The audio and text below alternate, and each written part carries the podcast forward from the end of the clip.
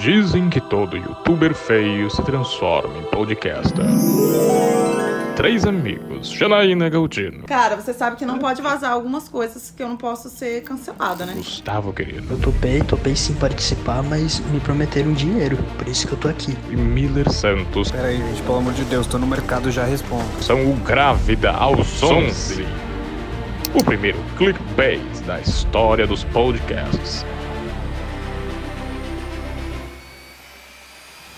Ouça na sua plataforma de áudio preferida.